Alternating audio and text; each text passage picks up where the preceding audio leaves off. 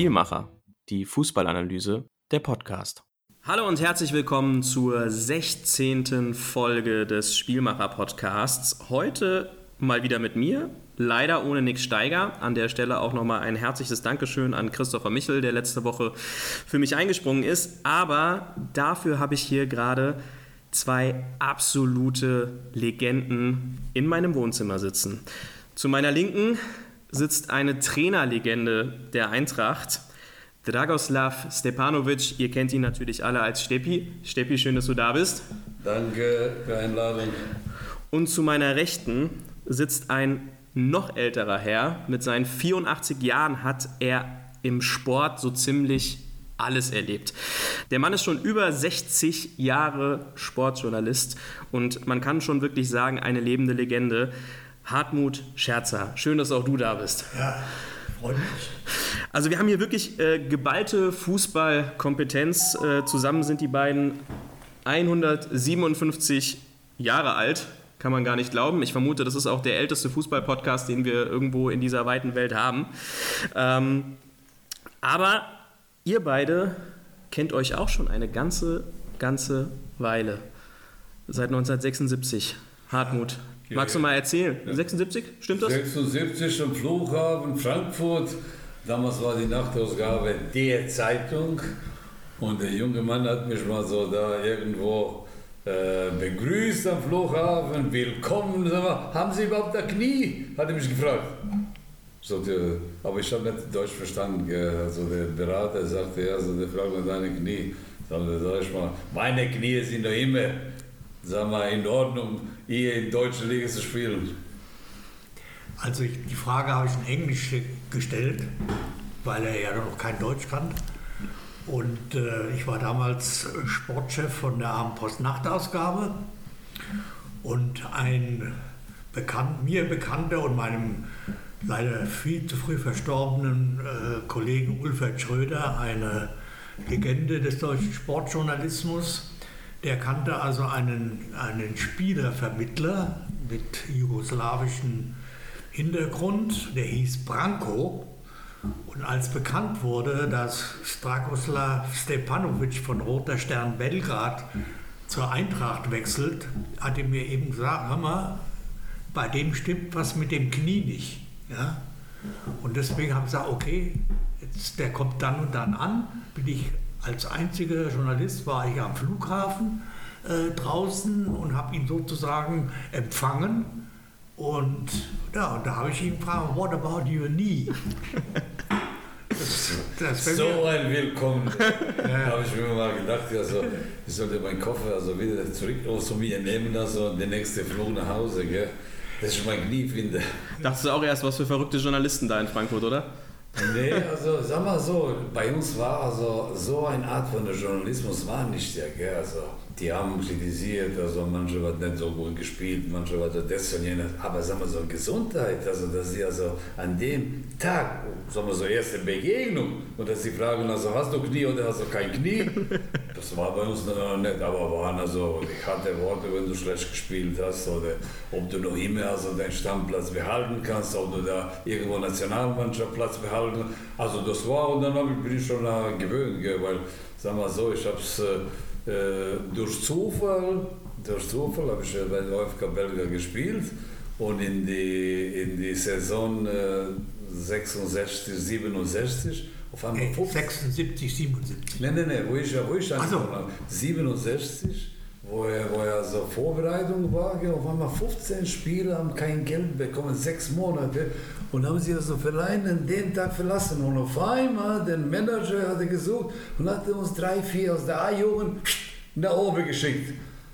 Oh je, und das war ein hartes Kampf, also da. Und dann der erste, äh, was ich also als Journalist, also äh, Gespräch erlebt haben, denn Novosti waren die größte Zeitung, also Ex-Jugoslawien. Der, der lädt mich nach drei Spielen in der ersten Mannschaft zu Gespräch. Warum ich? Weiß ich nicht. Habe ich gut gespielt? Ja, habe ich gut gespielt. Gell? Sechs Stunden hat das Gespräch gedauert und hat ein tolles Interview gemacht. Da hat er zu mir gesagt, du wirst ja immer interessant für die Journalisten. so war es und bis heute bin ich noch immer da, wie die Serbien, also dann Champions League oder Europa League oder Nationalmannschaft oder, oder, oder, bin ich noch immer also, äh, da am Telefon, ans Telefon. Wie war dein Eindruck von Steppi damals, 76? Ja, hat er dann ordentlich gespielt und äh, seit 46 Jahren, wenn wir uns begegnen, bei jedem zweiten Begegnung sagt er, was ist mit dem Knie? Spricht er mich immer darauf hin an. Aber wir haben ja so viel äh, skurrile Erlebnisse in diesen 46 Jahren gehabt. Also ich als Journalist und er als Spieler und dann später als Trainer. Da gab es immer Flachs zwischen uns und es gab auch mal ganz ernsthaften Streit. Und dann äh, hat er dann, glaube ich, später erst mal erfahren, diese andere äh, Sache 1978, äh, dass ich dran schuld war. Da hat er gesagt, du bist dran schuld, dass sie ihn nach Worms geschickt haben. Ne? Haben ihm 50.000 Mark gegeben, damit er also zu Wormatia Worms geht, damit der zweite Ausländerplatz für den Bruno Petzai frei wurde. Nein, nicht für die, für die Schweizer. Der, nee, Bruno, nee, der nee, Bruno Petzai war schon. Nein, ich muss das anders. Ich erzähle diese Geschichte von 78. 78 war ich mit dem äh, Jürgen Grabowski, der war damals ja noch nicht mehr Nationalspieler, aber er war, äh, hat gespielt bei Eintracht Frankfurt wie Johann Cruyff als Spielmacher. So, und er war mit mir als Kolumnist der Abendpost Nachtausgabe in Argentinien bei der Weltmeisterschaft. Und als wir da runter sind, war also klar, dass der Bruno Petzai, dass da Verhandlungen und dass der nach Frankfurt kommt. Jetzt sind der Jürgen und ich beim Training von den Österreichern in Cordoba und da kommt äh, äh, der Bruno Petzai auf den Jürgen Grabowski zu, sagt, sag mal Jürgen, was ist denn da mit der Eintracht los? Das heißt, äh, ich könnte mein, mein Dings äh, vergessen. Und denn ein österreichischer Journalist kam zu mir und hat gesagt, Bruno, das mit Frankfurt kannst du vergessen. Was war passiert? Neuer Manager der Eintracht wurde Udo Klug. Und der Udo Klug hat den Rudi Elsener aus Zürich mitgebracht. So, damit, als er den Rudi Elsener verpflichtet hat, war mit Dragoslav Stepanovic und Rudi Elsener die beiden Ausländerplätze äh, besetzt. Also nichts mehr, kein Platz mehr für Bruno Petzai. Daraufhin hat der Jürgen Grabowski äh, mit mir als äh, mit der Abendpost-Nachtausgabe haben wir einen solchen Druck auf die Eintracht gemacht. Ja, das geht doch nicht. Der Bruno Petzer ist ein Weltklasse-Spieler und der kann jetzt nicht nach Frankfurt kommen, weil der Udo Klug den Elsner mitgebracht hat. Und dann haben wir also, ein guter Kontaktmann war damals leider auch verstorben, der Manfred Birkholz. Der war also Pressesprecher, aber war sehr einflussreich in dem damals ziemlich chaotischen Präsidium. Und er hat Hartmut, Jürgen, oder sagen wir Jürgen Hartmut, ich kümmere mich darum, dass das mit dem Bruno Petzai klarkommt. Daraufhin hat der Manfred Birkholz dem Präsidium nahegelegt, ihr müsst den Bruno, den, den Steppi loswerden. Wir müssen einen freien Platz für den Bruno Petzai. Äh, ja. Ganzes Leben hat er an mich gearbeitet. Und sein Geld hat er nur an mir, an mir verdient. Ja. Und, darauf, und daraufhin hat eben die Eintracht beschlossen, ihm 50.000 Mark zu geben, ja, als, als Abschiedsgeschenk. Und damit ist er zu Bombardia Worms und Bruno Petzai ja, war fünf Jahre. Aber ich erzähle jetzt die Geschichte, erzähle ich ja, die ich kenne. ja, Sie meinen, so Jawohl, aber damals, wo der Udo Klug kam, der Petzai war schon unter Dach und Fach. Ich erzähle so, wie ich, wie ich kenne. Und dann also der Erste schießt zwei Tore hier in Frankfurt und überzeugt also uns als auf dem Spielfeld und die ganze Zuschauer, Präsidium, ich weiß nicht, wie da äh, alles im Präsidium war. Und, und auf einmal stand die Zeitung, der, Bruno, der Elsner also, soll also nach Frankfurt. Wo ich nach Frankfurt gekommen bin, ich sollte spielen und auf einmal sagen wir, nee, mit diesem Vertrag, wo der zwei Jahre hieß, ins, in Oktober bin ich gekommen also, und die nächste also zwei Jahre. Auf einmal ohne meinen Berater, der war in Serbien und ohne dass mich jemand also da übersetzt, sagte, du musst ja so den neuen Vertrag drei Jahre unterschreiben. Also zweieinhalb, ne, zwei bis Oktober. Und ich unterschreibe ein neues Vertrag, dass ich spielen kann, aus dem Grund, den ich, den ich heute nicht kenne. Und auf einmal dieses Jahr, die ich also extra unterschreiben muss, ja, und auf einmal war ein Problem, weil die zwei sollten bei der Eintracht weiter spielen. Gell? Er und der Grabi, obwohl ich muss dazu sagen, wo Hans-Dieter Ross war der Trainer, gell? Und dann also hat mich also, also Probetraining. Kannst du mal vorstellen, bei der Probetraining, der wirft mir Ball und ich in fliegen, fliegende Kopfball zu machen. Gell? Da war ich der fliegende Kopfball. Dann auf einmal kommt der Ronny Bosches, der haut den Ball, der Trainer irgendwo auf diese Er und ich auf dem Feld am Riederwald und wir laufen und kämpfen und wer gewinnt den Ball, ich weiß nicht, was er machen soll, gell? und dann wieder und wieder und wieder. So ein Probetrainer habe ich auch nie in meinem Leben erlebt. Gell? Der war also unerfahren, weil der Co-Trainer war, war Dietrich Weiser. Gell? Und dann also, der Grabi hat gesagt, also ja, nachdem ich also ein paar Mal gespielt habe, wenn der eine ganze sagte, ja, der ist also, der passt zu uns, also der kann, und der hat mir damals geholfen. Nur da man daher, wo ich also dieses Vertrag auflösen sollte, gell, der kam der Grabi sagte ja und na und nee und nee und und und und und. Und dann also bin ich nach Romanzi-Bombs gewechselt. So war es stell dir mal vor, gell. und du musst dankbar sein, gell. Die Gelder hat er nur an mir verdient, du. Immer wieder. Du. Ich war Angestellte. Ja, ich war bei, mir, bei mir war so nicht Angestellte, merke ich ja so. Ja, Kein Knie und dann wieder der Vertrag zu lang. Und ja. Aber das war eine tolle Zeit. Gell. Ja. Stell dir mal vor, gell, wenn ich denke an diese erste von, und dann nach vier Spielen, gell, nach vier Spielen, gerade gegen Dortmund haben wir 4-1 verloren zu Hause und, äh, und der Lippens, äh, äh, Ente Lippens, also die haben also 4-0 gewonnen. Gibt der Grabi Hand, dass er nach hinten geht, dass er Konter, gell? Der war so ein Spaßvogel, bis zu nicht mehr geht. Vor allem am nächsten Morgen löse ich also, der Trainer ist ja weg, kam der Jula Loren. Und dann sind wir nach Dings, also nach Bremen. Wir saßen also bei der so, äh, Besprechung, der Spielbesprechung sagte, hey, wenn wir nicht auf jeden Punkt aufpassen und jedes Tor aufpassen, wir werden am Ende nicht Meister alle haben gelacht und Tisch nur, ich habe nicht verstanden, ich habe nur so gestanden. Gell? Ja, am Ende 2-2 gegen Dortmund und 1-1 äh, gegen Bochum, unsere Angstgegner, alle beide. Gell? Da haben zwei Punkte gefehlt, Meister zu werden. Aber wir waren auf 13. Platz, wo er übernommen hat. Beide Beine in die zweite Liga, du fast. Ja? Und der Jula sagte so, ich weiß nicht, ich kenne den Jula nicht, also von früher, aber der war immer so. Äh, also damals mit dem, mit dem Julia, ich glaube, wenn der ein oder zwei Spiele früher gekommen wäre, wäre sie deutscher Meister geworden, ja, die Eintracht. Ja. Das hat 22 Spiele ungeschlagen. ungeschlagen und ich weiß also noch, da gab es, also als der Julia Lorand verpflichtet wurde, kam, dann äh, hat also der Sportinformationsdienst einen Kommentar dazu geschrieben weil der Julia äh, Loran sehr autoritär war und sehr selbstbewusst.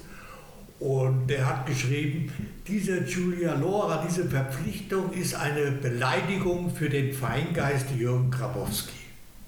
Und für den Jürgen Grabowski, ich war ja nur bis zu seinem Tod ganz, ganz eng, wir waren ja ganz, ganz dicke Freunde und er hat immer gesagt, Hartmut, der beste Trainer, den ich je hatte, ist der Julia Lorand.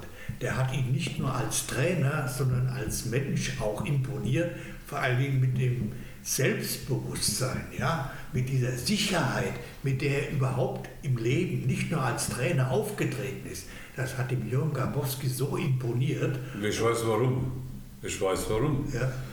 Bei jeder Sitzung, da gab es ja so Helmut Müller, Weidle, Scheppe Kraus und Stepanovic. Einmal Helmut Müller war der Erste, der also in die Pfanne gehauen hat. Da einmal ich und dann Kraus und der Grabi, Holz und Nickel, der hat die überhaupt nie genannt, dass sie irgendwelche Fehler gemacht haben. Du. Das gibt's ja nicht. Du. Und ich habe ich hab mich beschwert. Ich habe gesagt, stell dir mal vor, die machen auch Fehler. Ne, der Jula war immer wieder so eine, die immer wieder da gestreichelt, also immer wieder gelobt und uns schön die die Peitsche. Oh, aber, aber es gibt es ja nicht.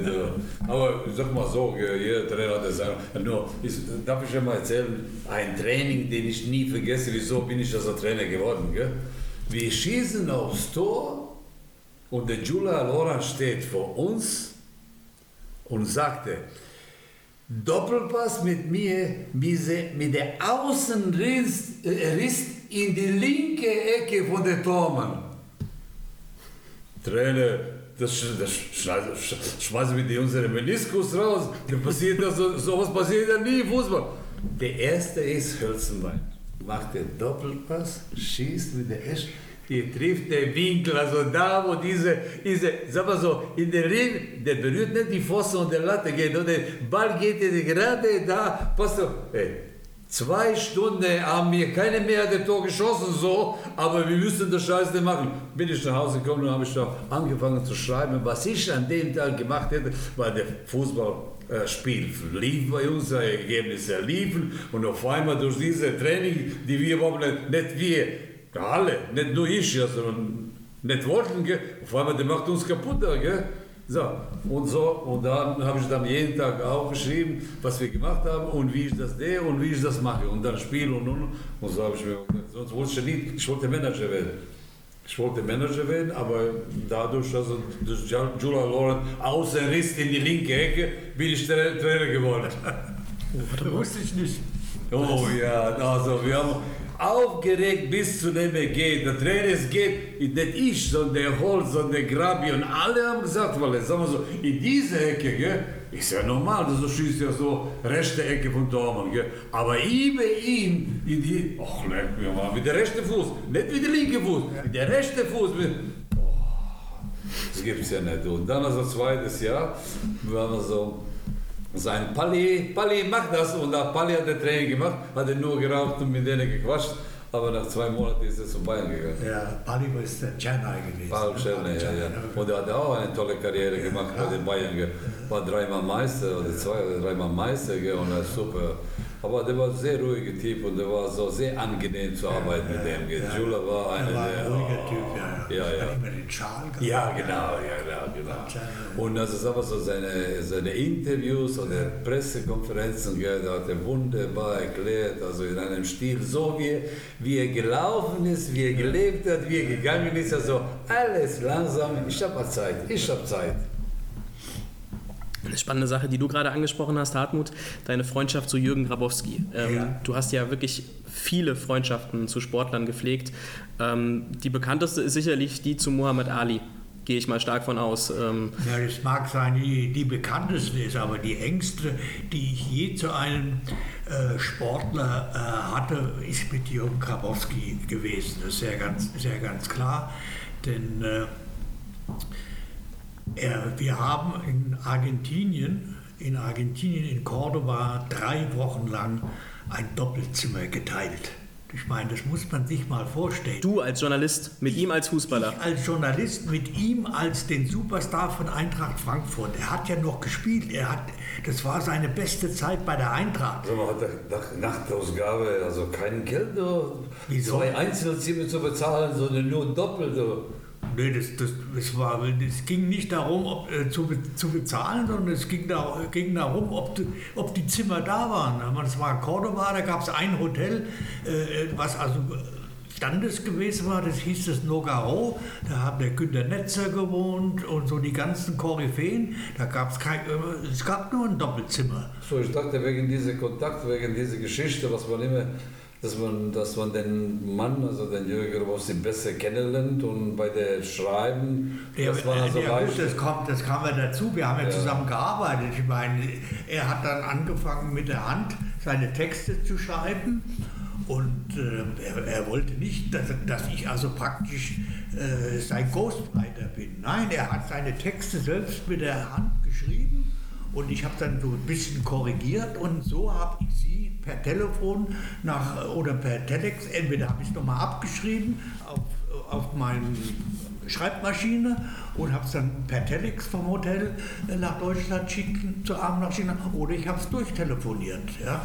Und dieses, wenn du mit jemandem äh, so eng zusammen bist, äh, zusammenarbeitest, zusammen wohnst, ja, und bist drei Wochen mit ihm so zusammen, da ist eine Freundschaft entstanden, ja, die ist einmalig, ja, und die hat also bis, wir haben uns äh, oft gesehen, oft getroffen. Meistens haben wir uns getroffen in, äh, oder, äh, in, äh, in, in, in, Wallow, in Wallow, in Wallow, da gab es einen Italiener, das war sein Italiener, ja, und da haben wir uns zum Mittagessen getroffen und der äh, der Chef, der wusste schon, ah, jetzt kommt der Krabi mit dem Scherzer, mit dem Journalisten und der wusste schon, was wir haben wollten. Äh, immer ein Steak, ja, meins Englisch und Krabi War also etwas. etwas Aber ich wusste, ich wusste nicht, dass die Bibel so groß ist. Ich habe mir gedacht, wo Krabi gewohnt hat, das ist so ein kleines Dorf, also, was weiß ich, also mit den 1000 Einwohnern oder sowas. Aber jetzt, wo ich also beim Beerdigung war, gell, da bin ich mal ein bisschen früher gekommen. Gell? Ja. Oh, das ist also, sagen wir so, der größte Teil und die größte Stadt neben Wiesbaden ist der Biblisch. Gell? Ist biblisch, ja, aber er ja. hat ja zuletzt, äh, äh, die letzten Jahrzehnte, hat er ja in, äh, in Gleidenstadt, also in Taunusstein gewohnt. Da hatte er eine Villa. So. Er ist ja nur in Biebrich begraben worden, weil er dort geboren ist, das seine, seine Heimatstadt war und auch sein Heimatverein. Aber die letzten 40 Jahre oder was hat er in, in Kleidenstadt gewohnt. Ne? Und diese Freundschaft, die ist so weit gegangen, dass wir uns gegenseitig immer, das war also sozusagen ein Ritual, uns gegenseitig zum Geburtstag gratuliert haben, telefonisch. Er am 7. Juli, ja. er ist ja an seinem 30. Geburtstag auch Weltmeister geworden und ich am 13. Juni.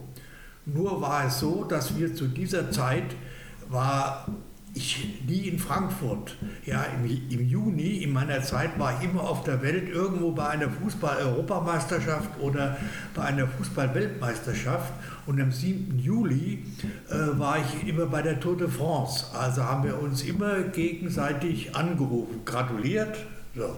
Aber jetzt 2019 äh, war, also, war also kein, äh, kein Turnier kein Turnier und ich war also zu Hause und da habe ich am 9, das war der 19.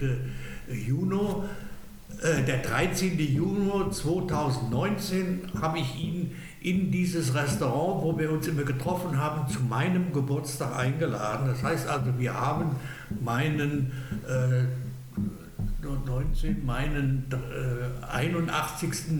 Äh, Geburtstag haben wir gemeinsam. Da war ich auch nicht, also siehst du. Nein, das war nur. Das meiste Geld, die er verdient hat, an mir, ja. sogar der Grabe hat also überredet, also mich also von der Eintracht also zu, über, zu überreden, von der Eintracht wegzugehen, ja. war auch er, gell? Ja. Aber okay, also, ich bin, ich bin nicht also da. Ah. Ich hatte so eine andere also, äh, Liebe, gell? das war der Boxer. Da. Und ich ich habe also auch also die Liebe für Box, weil äh, wo ich also in Ex-Jugoslawien, da war bei uns war also der Liga 10 Uhr morgens. Da habe ich ja 10 Uhr morgens zum Box, also zwischen, was weiß ich, wer und wer. Dann um 12 Uhr Essen und dann um 3 Uhr Spiel, also Fußballspiel, Nachmittag und Sonntag. Und so hat immer wieder bei mir Sonntag angefangen. Ja, deine Leidenschaft zum Boxen zeichnet dich natürlich auch aus, Hartmut. Ähm, wenn du dich entscheiden müsstest, Fußball oder Boxen? Ah, am Ende Fußball. Äh, Fußball, äh, weil äh, Fußball hat sich immer entwickelt und man kann heute streiten, ob es zum Positiven ist, aber es war immer faszinierend. Boxen war auch faszinierend. Aber Boxen ist mir in der Zeit nach Muhammad Ali äh, und dann auch in der Zeit, nachdem also äh, der Wilfried Sauerland, der also das Boxen in Deutschland seriös gemacht hat, seit der also nicht mehr da ist. Es gibt ja keine Boxer mehr. Also für mich in Deutschland, ja, wenn es sind es alles es jetzt, äh, es sind meistens nur noch äh, Boxer mit äh, Migrantenhintergrund, weil das die einzigen sind, die sich noch quälen wollen. Die Deutschen, da steht es also mit dem, also mit den, sagen wir mal, die mit den deutschen Namen gibt es ja kaum noch. Ne? Und jetzt, wenn also dieser äh, Weltmeister im Schwergewicht, Tyson Fury, wenn der sich dann auf einem Königsstuhl da zum Ring tragen lässt. Also das ist sowas von abartig. Also für das Boxen habe ich da kein Interesse mehr. Das ist geschwunden. Aber äh, es hat mein Leben sehr geprägt. Erstens, weil ich selbst äh, früh genug angefangen habe zu boxen und dann, äh, weil eben die, die, großen Kämpfe mit dem Muhammad Ali, das war eben eine sensationelle Zeit. Ja. Also, hast du für irgendwelche Mannschaft geboxt?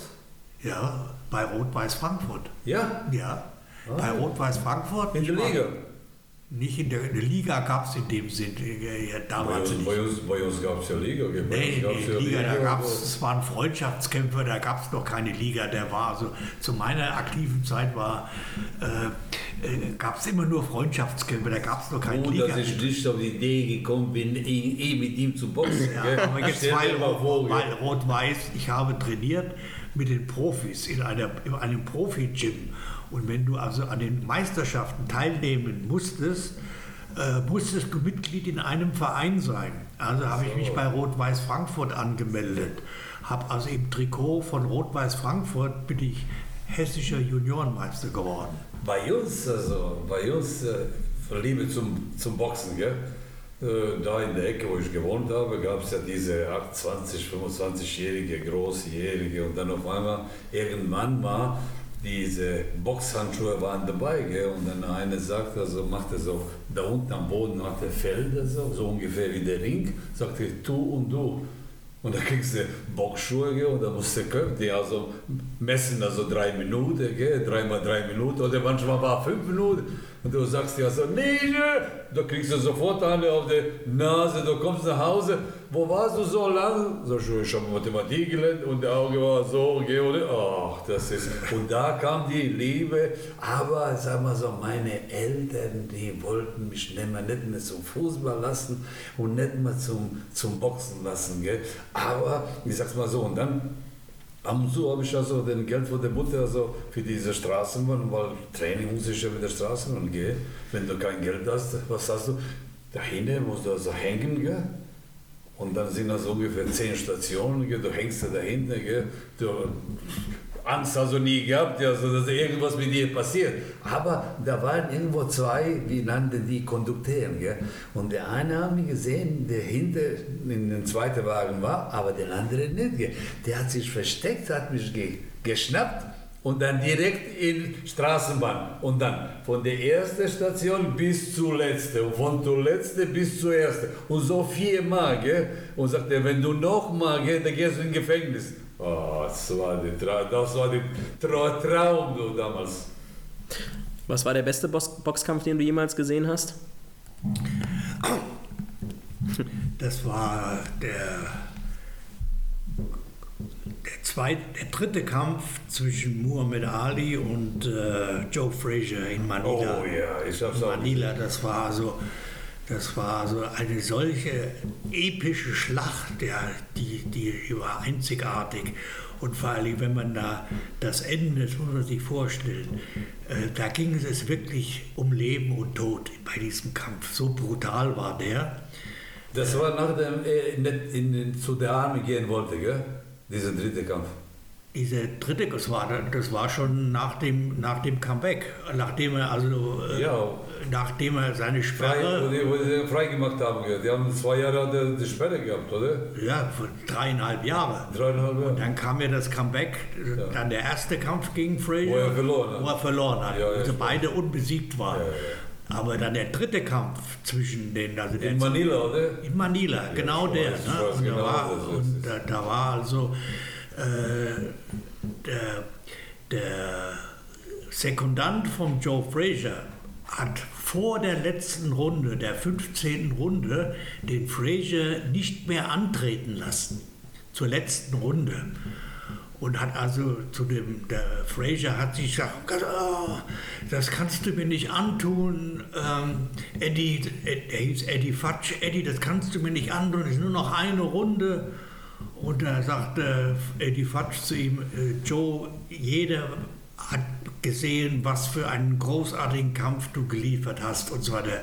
Aber du kannst nicht mehr richtig sehen, weil deine Augen zugeschwollen sind. Ja? Ja, ja, genau. Du hast die letzte Runde nichts mehr gesehen. Wer sagt dir, dass du jetzt in der nächsten Runde noch etwas sehen, äh, die Schläge sehen sollst? Also es ist Schluss, hat er dem äh, Ringrichter, dem philippinischen signalisiert, der Kampf ist vorbei, wir geben auf. Es war nach der 14. War, hast du Runde. live geguckt?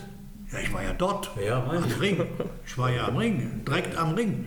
Und äh, Mein Telefon hast du nicht gehabt, ja, so mich anzurufen. Nee, nee, nee, nee das war ja, keine. danke. Und ich bin dann als der, der Fraser und der, sein Sekundant, der Eddie Fatsch, als die da runterkamen von, dem Ring, da war ich, bin ich an die Treppe vorgegangen und habe gefragt, Eddie, warum hast du den Kampf abgebrochen? Es war doch nur noch eine Runde und es war ja fast even, der Kampf. Und da sagte er zu mir, der nächste Schlag in der 15. Runde hätte tödlich sein können. Ja, ja. So, dazu muss man also wissen, dass die, dieser Eddie Fatsch äh, auch Sekundant war von Davy Moore, der im Ring sozusagen totgeschlagen wurde. Ah, siehst du? Ja, ja. Das war also seine Erfahrung. Ja, ja. Und während der Kampf abgebrochen wurde, hat der Muhammad Ali in seiner Ecke einen Kollaps bekommen, ist zusammengebrochen. Und nachher in der, in der Kabine, in der Kabine er also gemurmelt, heute habe ich den Tod gespürt. Today I felt death. So, das, das war also damit der dramatischste Kampf, den, es, den ich je gesehen habe. Ja, das, das stimmt ja so, das stimmt ja so. Aber sagen wir so, wie er leicht also physisch war, wie er geboxt hat, Ja, also das ja, ist ja, ja so. aber das, das war nach seinem, nach seinem Comeback, nach den Nee. drei, war er nicht mehr. Ja, auch, ich sag mal so, weißt du, was dreieinhalb Jahre sind, das ist so klar. wieder gefallen. Ja. Und außerdem, er wird also, also älter. Er wird, also er wurde älter, außerdem, gell? und in dem Kampf war er, war er besser. Gell? Trotz, dass er Feja so, so hart geschlagen hat. Und ich habe den also einmal gesehen, die am Anfang schon, also Ja. ich wusste überhaupt nicht, wer das ist, ja, gell? Und auf einmal ist er irgendwo aus irgendwelcher Ecke gekommen und dann auf einmal schlägt, ich weiß nicht wen, den Schlag. Und das hat mir wahnsinnig gut gefallen. Ich habe mir gedacht, ja, wenn eine Mohammed Ali schlagen kann, dann ist er der. Ja, ja, also der, Der hat ein Herz gehabt, du leck mich. Ja, ja, Der der hätte gegen, ich schraube, der hätte gegen 100 gekämpft. Ja, ja. Der sagt, ja, die, die schlage ich alles, das ist ja, kein Problem. war, der hatte also einen unbändigen, unbändigen Kampfeswillen, Ja, dieser Joe ja, Frazier. ja. Und der hat ja auch den, das Comeback vom äh, Muhammad Ali, also als die beiden, es waren ja zwei unbesiegte Weltmeister. Genau. Ja, äh, Joe Frazier war der Nachfolger und Ja. der äh, Muhammad Ali hat ja seinen Titel nur durch die Verbände verloren. Ja, ja, klar, das ist, das zum verloren, Militär. ja. Und dann gab es eben eins, aber es war nicht mehr derselbe Ali. Und ich habe, nachdem er also den Kampf verloren hat, dann war er ja in der letzten Runde noch am Boden, bin ich also Ja, zum, genau. bin ich zum Norman Mailer, dem bekannten Schriftsteller, hin. Der war also Boxexperte und hat da für, die, für Live geschrieben. Da habe ich gesagt, äh, Norman, was sagst du dazu? Warum hat der äh, Muhammad Ali verloren. Da hat der Norman Mailer seine Hand auf meine Schulter und hat gesagt, Son, his legs are gone. Das heißt also, er hat keine, seine, die Stelligkeit seiner Beine nicht mehr besessen. Das war also da von fortan ein ganz anderer Ali als vorher. Ja, ja, sagen wir so, früher hat er getanzt, also, nachher, nach diesen dreieinhalb Jahren, gell, er hat geboxt, also, er hat seinen Körper geschont, den Kopf geschont, Ja. aber es ist Danach- nicht mehr so, diese Ja. Tanzszene hat er nicht mehr so viele gehabt. Ja, und das, ist waren schwere Kämpfe, die er dann gemacht hat. Also Ja, ja. gegen Frazier und dann gegen den Ernie Shavers. Der hat ihn ja äh, Gegen Formen hat er auch gehabt? Ja, ja, gut, da hat er ja, das war ja nur, wo er klar gewonnen hat. Ja, eben so, wo der- das war ja sein, sein Welche Runde war das? Also, in der achten. Achte Runde. In der achten. Das war ja sein, sein eigentliches Comeback, wo er also wieder Weltmeister wurde. ja, Ne? das ist also Also schöne Zeit. Ja, schöne Zeit, ja. War das der größte Sportler aller Zeiten für dich, Steffi?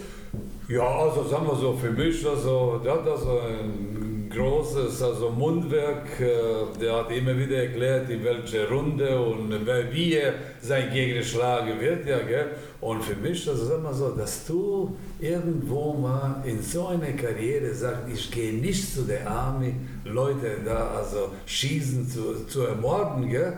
Und dass er dreieinhalb Jahre verloren hat, gell, da muss man sagen, also, ja, ich weiß es nicht, also, wer hätte das gemacht. Aber, ich sag's mal so, ich muss ja dazu sagen, jetzt lese ich ja, Allen Dellon hat er also vor sieben Jahren also Schlaganfall gehabt und jetzt hat er gesagt, ich überlege mich von, äh, von, der, von der Leben sich verabschieden, weil die heute Verträge gelten nicht. Also heute die Leute, Wort von den Leuten gelten nicht. Diese alle Seiten, Facebook, sind nur Intrige nach Intrige. Und ich finde nicht mehr, mich nicht mehr in diese Gesellschaft weiter zu leben. Hat er nur gebeten, seinen Sohn, dass er ihm Hand hält, bis der also weg ist. Ja? Und das spricht alles für heutige Zeit. Und wenn ich ja vergleiche, jetzt sage ich schon, wo ich angefangen habe, da sagt einer zu mir, der hatte Stoppe in dem Verein gespielt, wo ich gespielt habe, sagt, wir sind früher mit den Lastwagen zu den also Auswärtsspielen. Essen von zu Hause mitgenommen, irgendwo dazwischen gegessen, gespielt, Reste wieder gegessen und wieder nach Hause mit dem Lastwagen. Und morgen, also Montag, sind wir alle bei der Arbeit um 7 Uhr erschienen. Das ist das Ganze so. Und hier, Flugzeug, Zug, Hotel mit 5 äh, Sternen, mit 6 Sternen und, und, und was weiß ich. Das sind die Zeiten. So, wenn ich jetzt sprechen würde über 225 Millionen, die also diese Neymar gekostet hat, also sage ich, was soll ich erzählen? Ich bin also hier, wo ich gekommen bin, ich habe also 2.500 oder 3.000 brutto äh, Deutschmark also Gehalt gehabt. Aber ich war glücklich, gell, dass ich das so gehabt habe. Gell. Jetzt, heute sind mit, mit diesem Geld, also, sagen wir so, es kostet nur ein Essen so viel. Ja. Aber Leben geht weiter. Ja. Und woher kommt der Spruch? Also, weiß, genau, genau, also sag mal so, der Spruch ist von meiner Mutter, gell, sag mal, ja. ich habe es von, von, von meiner Mutter gelernt hat er zu mir gesagt, für jeden Problem gibt es eine Lösung. Nur du, A, hat er gesagt zu mir, du A, ich werde nicht sagen, was sie gesagt hat, du musst ja schnell versuchen zu finden, weil Leben geht weiter, der wartet nicht auf dich. So habe ich das so genommen und so habe ich das immer wieder in meinem Leben, immer wieder, wo ich Verein verlassen habe oder wo ich dieses große Spiel in Rostock verloren habe, ja. habe ich ja den Punkt gemacht ja, und habe ich ja so weiter. Das, sind, ja, das ist dadurch, durch dieses Spiel in Rostock wurde ja dieser Spruch weltberühmt. Ne? Also ich muss das sagen, also du spielst in Rostock, ja, aber den Johannes Scherer gell, äh, bei der FFA, der hatte den Spruch also immer so irgendwo wieder ins, ins Rollen gebracht. Ah, ja. Ein Morgen ein, beim Training als Spieler sagte zu mir, Trainer, sag mal, gehen Sie jeden Morgen um 7 Uhr ein Interview mit der FFA zu machen? Sag ich, welche FFA? Das ist ja Radio. Was machen die? Ja, wie machen also? Sie sprechen mit dem ja, also wir sprechen mit keinem, gell? der hat mich imitiert und jeden Morgen hat er so diese, um 7 Uhr hat er so wieder angefangen mit der Leben geht weiter, weil er konnte imitieren, genau, sagte genau wie ich gesagt habe und am Ende Leben geht weiter und dann also äh, dieser Spruch ist, da gab es ja so den äh, T-Shirt und die ganze, was weiß ich, was weiß ich und jetzt wenn ich in Hamburg bin oder in München und sage mal, wir kennen uns ja, sagt eine Frau oder wenn nee, wir kennen uns nicht ja. Ja, ich weiß nicht, wie sie heißen, aber sie haben gesagt, Lebe geht weit. Stimmt. aber wir müssen ja eigentlich noch mal ein, Stück zurückgehen. Ja, weil bevor Rostock kam, gab es ja erstmal überhaupt die, äh, den Anfang bei dir als Trainer. Und da gibt es so eine kleine, ich weiß nicht, ob es eine Legende ist ja. oder ob das wirklich gestimmt hat, aber ähm, bevor du zur Eintracht gekommen bist, hast du noch irgendwie als Kneipenwirt gearbeitet. Ich habe, sagen wir so, ich habe also bei Rot-Weiß Frankfurt, also der Trinklein hat mich schon überzeugt, wie der Herr Stäubing. Stäubing war also der Präsident von den Rot-Weiß, um äh, Trainer zu werden. Aber das war, also, das war kein großes Gehalt. Da, da habe ich mir also die Kneipe in Frankfurt, also in äh, Hessen Center, also aufgemacht. Also ein, Pub, der also von morgens von 10 bis also halb sieben gearbeitet hat. Ja, und dann also, das war die Geschichte, wo ich, äh, also ich muss jetzt mal erzählen, also wie der Holz also Telef spricht über Telefon. Ich war Trainer von der Eintracht Trier. Da haben wir also in Worms gespielt. Erst nach zehn Jahren hat der Trier wieder in Worms gewonnen. Wir fahren nach Hause, meine Frau und ich, weil Oma von meiner Frau irgendwo am Dach hat irgendwas gemacht, dann ist runtergefallen und muss ins Krankenhaus und Dings. Vor einmal klingelt Telefon. Ich sag meiner Frau, geh du ans Telefon, sag, nee, geh du. Holz. Hallo. Holz. willst du Trainer bei der Eintracht werden? Was? Willst du Trainer bei der Eintracht werden? Ich sag, ja, morgen halb acht. ich sitze mit meiner Frau und sage, ich sag mal, will mich verarschen da? So, sagt meine Frau, bist du blöd, geh mal morgen um halb acht, ist ja keine da am Stadion, er dich verarscht hat, dann kommt nach Hause, sieht keiner. Spielen halb acht im Stadion, ey, waren schon also 600, 700 Leute, weil die haben schon gekündigt, dass der Trainer also da irgendwo mal der Name gesagt wird. Der eine sagt, ja, wo haben Sie den, den Kneipier gefunden, Eintrag so für? Die anderen haben mir applaudiert, gell, dass ich da also irgendwo den Job übernehme. Gell. Und so habe ich da so einen Vertrag ich, ich, ich habe ja nichts zu, zu nennen, also denn ich will ja so viel Gehalt, ich will das oder jenes, ich habe so nur, so, wo ist der Vertrag, habe ich das unterschrieben und das war's. Gell? Und äh, erstes Spiel gegen äh, Hertha BSC, unsere Angstgegner, gell? der Peter Neuro, gell? den habe ich ja so 4-0 abgefedert. Und dann also, äh, dann also ging es ja so wunderbar, da sind wir nach Dortmund. Und der Dortmund war auch an uns ausgegangen. Da haben wir also 3 oder 2-0 gewonnen. Und da kam der FC Nürnberg und da haben wir also 2-1 verloren. Gell? Oh, oh, oh, oh. Aber na, am Ende habe ich also den Pokal-UEFA-Platz geschafft, wo ich gekommen bin bei der Eintracht. Da hieß, wenn wir investieren wollen, dann müssen wir den Platz, UEFA-Platz erreichen, sonst also können wir nicht investieren. Und so, sagen wir seit sechs, vielleicht früher noch, gell? Äh, war immer bei der Eintracht, diese europäische Wettbewerbe zu erreichen. Sonst also gibt es ja kein Geld für die neuen Einkäufe. Bayern und die anderen haben also ganz anders gemacht. Aber ich muss Ihnen mal erzählen, also da, bei uns gab es ja keine Autogrammkarte oder, oder irgendwas, man so, irgendwann hat man unterschrieben, also ein Buch oder irgendwo eine Karte, die man Geburtstag geben und gratulieren. Und auf einmal ein Eintracht-Fan, einen Tag, ich muss mit denen sprechen. Ja, so. Ich musste sieben Karten von der Jürgen Grabowski geben für eine von Ihnen. Sie müssen irgendwo besorgen. Seitdem habe ich immer wieder, wenn ich jetzt in die Stadt gehe, also habe ich immer wieder Autogrammkarte gegeben. Wenn einer will, dann habe ich geschrieben. Sonst, dass ich nicht erlebe, wie, wie damals also sieben Karten von Jürgen Grabowski, der ein, ein wahnsinniger Spieler war. Gell? Und äh, was der so an der Position, wo der, wo der Helmut Hartmann gesagt hat, als Spielmacher, gell? Der war noch besser als der Rechtsaußen. Gell? Der hat die, sag mal so, ich sag mal, du konntest, der, der war wie der Katz, du. du. Den konntest du nicht also, zusammenschlagen oder treten. Also, wenn er auf dich kam, der hat dich so links und rechts und dann geht er vorbei, als, hättest du, als du stehst wie, wie, wie, wie gepackte Trabant, du. So, so hast du ausgesehen. Gell? Und äh, sag mal so, ich bin also froh, dass ich mit dem gespielt habe. Genauso wie mit dem Holz. So ein Knipse gab es ja so lange, lange, lange nicht.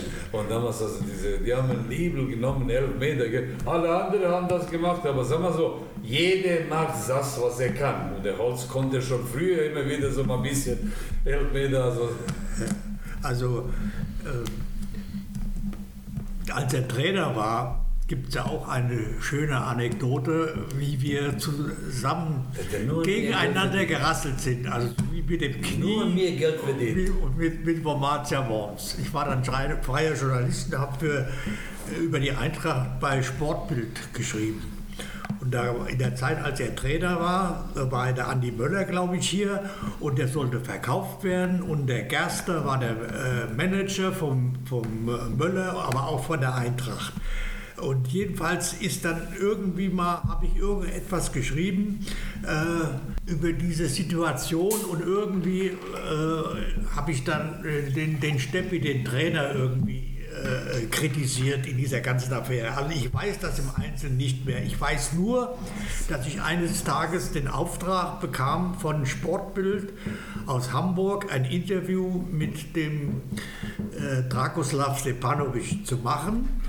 Und ich weiß jetzt nicht mehr genau, was der Inhalt war. Also ich, ne, ich nehme an und ich meine, es hat mit dem Möller-Transfer zu tun, der verkauft werden sollte. Also jedenfalls kam ich, war ich mit ihm verabredet äh, und dann kam ich zu ihm und dann hat er irgendwie die Zeitung gelesen und dann hat er zu mir gesagt, mit dir spreche ich nicht mehr. Wir, wir waren da 100 Prozent liegen vor einer Geschichte, die über mich geschrieben hat. Ja, also äh, er hat es also abgelehnt, hat abgelehnt mit mir dieses vereinbarte Interview zu machen, weil zwischendurch irgendwo etwas kam, äh, wo, wo er sich auf den Schlips getreten fühlte. Da habe ich zu ihm gesagt, Steppi, äh, ob du jetzt mit mir redest oder nicht, ob du jetzt mit mir das Interview machst oder nicht, ich werde diese Geschichte schreiben. Ob du jetzt mit mir redest oder nicht, ist mir egal. Ist mir egal. Schlimm, schlimm, schlimm. Ja. Dann, ich glaube, es ging um Gerster und Möller und so weiter. Und ich weiß, das war, ja, Details weiß ich nicht mehr. Ich weiß nur, dass er abgelehnt hat und ich ihm gesagt habe, Steffi, ich schreibe die Story, ob du mit mir redest oder nicht. Dann guckt er mich an und sagt, bist du richtige Profi? Was willst du wissen? mit anderen Worten, er hat dann mit mir geredet. Ich sagte immer so, wenn einer Millionär geworden ist, ja, dann weißt du Bescheid warum. Und 30 Jahre später sitzt ihr trotzdem hier zusammen. Ja. Ja.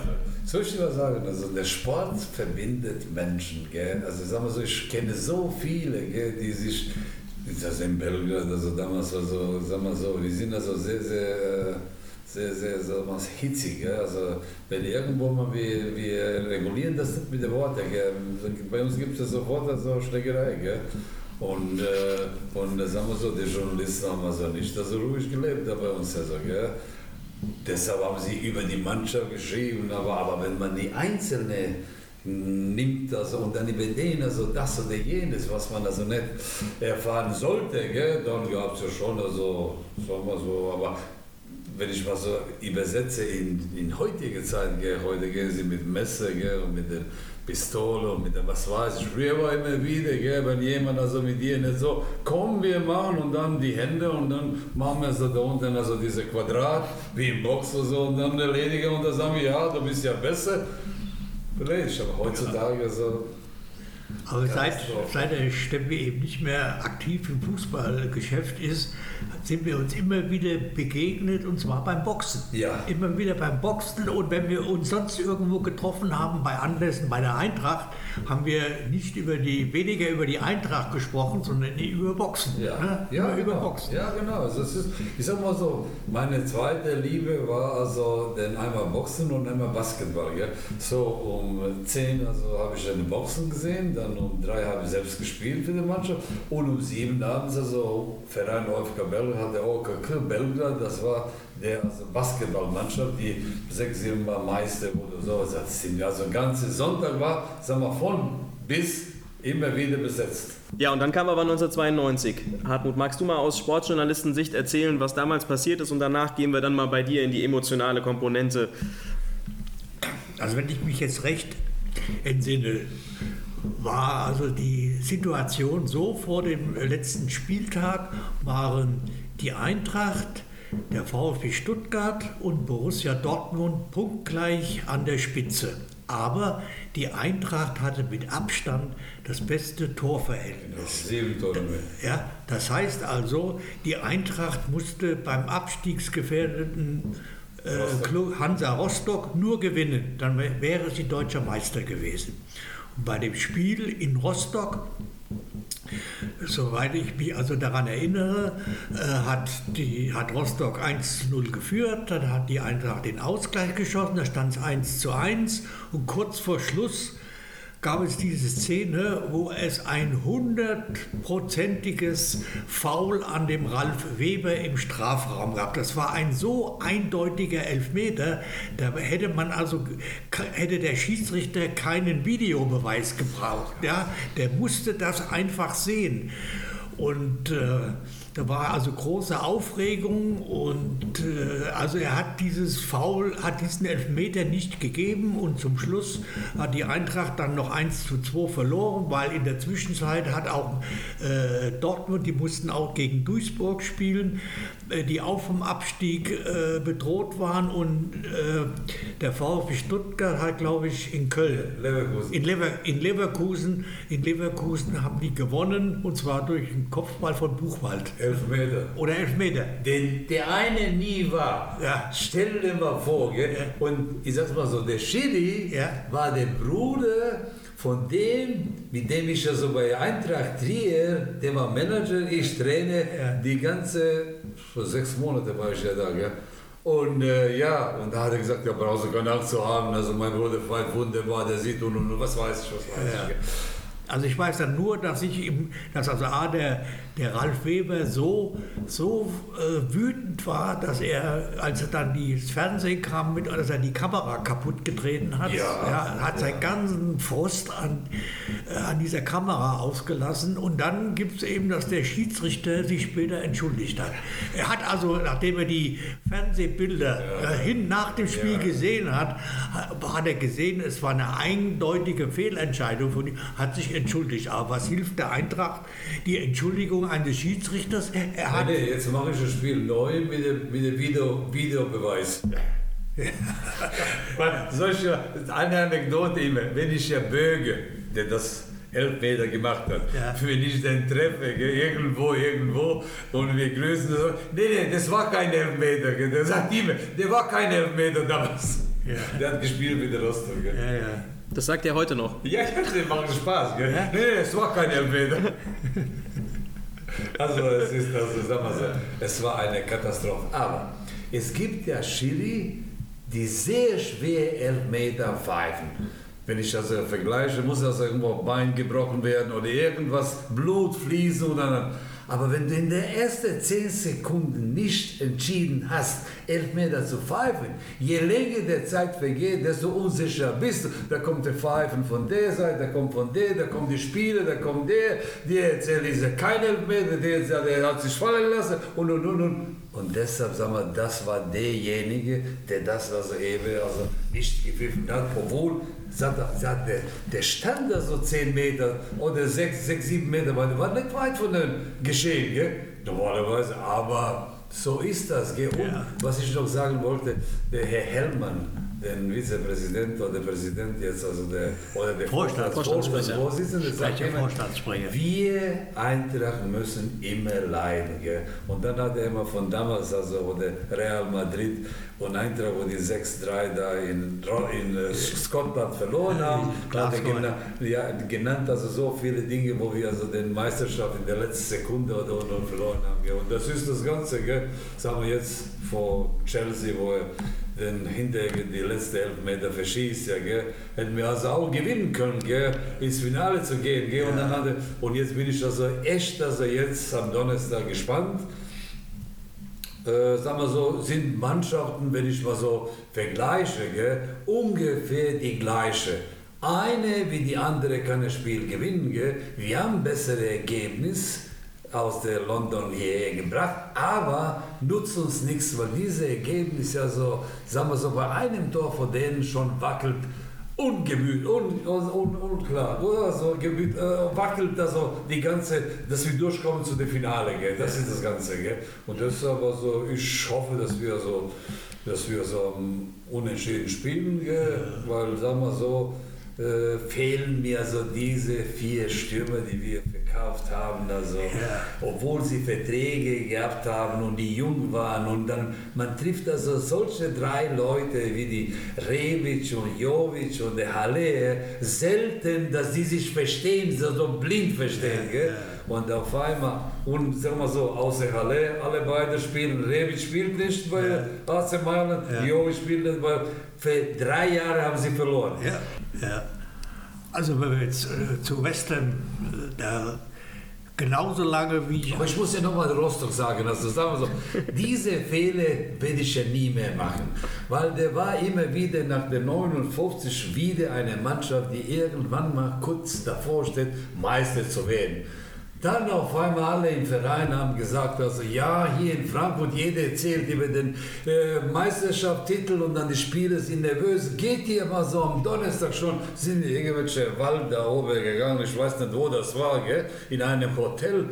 Und das war ein Fehler, weil die Spieler haben nur über dies, also dieses Spiel gesprochen und haben sich selbst unter Druck gesetzt heimlich wahrscheinlich gefeiert, wenn wir gewinnen und das oder jenes. Und ich werde diese Fälle nie mehr machen. Freitag fliegen vom Spiel, wenn das 100 Milliarden auf dem Spiel steht, die Spieler müssen ein normales Leben haben. Und deshalb werde ich ja dem also Trainer von heute auch sagen, also lass dich so, wie du immer Ablauf, so wie du immer gemacht hast, nicht irgendwas, weil da wird im Spiel zu viel gesprochen, da wird das Spiel, das Spiel unter Druck gesetzt, da lass mal die zu Hause, weil der muss Frau und Kind und zwei Kinder also betreuen und dann irgendwann zum Spiel gehen, zum Training gehen und dann also aus dieser Situation kommen die besten Spiele, weil der zu Hause spricht nicht mit der Frau über das Spiel. Ab und zu sagt er, ja, ja, wenn wir gewinnen, sagt er, gehen wir machen Urlaub, aber richtige oder sowas, essen richtige. Aber sag mal, wenn du allein mit denen bist, in einem Hotel, wo, sag mal so, wo die in Wald war der Hotel, ich weiß nicht, wie der heißt, aber kein Mensch, also Kilometer weit von uns, da sprichst du nur mit deinen Kameraden über das oder jenes. Ja, ja. Also jetzt äh, als aktuelles mit West Ham, dieses äh, Rückspiel, so, genauso lange wie ich den Steppi kenne, nämlich 46 Jahren. Vor 46 Jahren war ja das Rückspiel der, der ersten Halbfinalbegegnung zwischen Eintracht Frankfurt und West Ham United. Äh, die Eintracht hatte 2 zu 1 zu Hause gewonnen. Und dann war das Rückspiel und da ist also Sensationelles passiert. Äh, erstens hat die Eintracht im teuersten Hotel der Welt gewohnt und, äh, und ist also mit dem Bus quer durch London äh, gefahren in einem strömenden Regen und hat zwei Stunden im Stau gestanden. Und damals war es dann noch möglich, dass also die Journalisten, also wir Frankfurter Journalisten waren ein halbes Dutzend, durften also mit dem Mannschaftsbus hinten mitfahren ins Stadion. Und äh, dann standen wir im Stau und die Zeit rannte davon.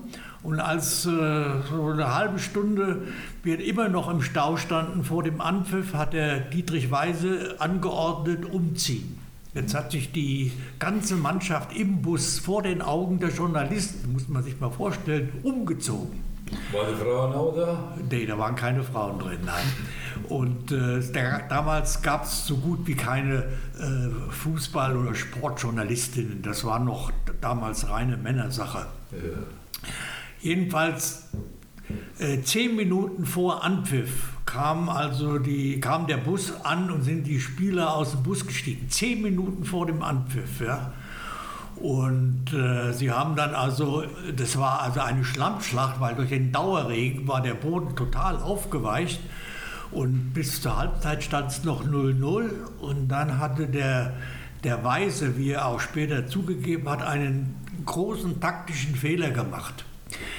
Er, er hat also den Bernd Lorenz, der zu Hause, der eigentlich Stürmer war, weil er so groß war und kopfballstark war, hat er den zurück als Vorstoppe beordert zurück als Vorstopper beordert und hat die Rollen auch verteilt. Beim Hinspiel beim 2 zu 1 hat der Karl-Heinz Körbel den Spielmacher, den Superman von West Ham United, Trevor Brooking, Brooking oh ja. Den hat er also ausgeschaltet. Nummer 10, Nummer 10. Ja, ja.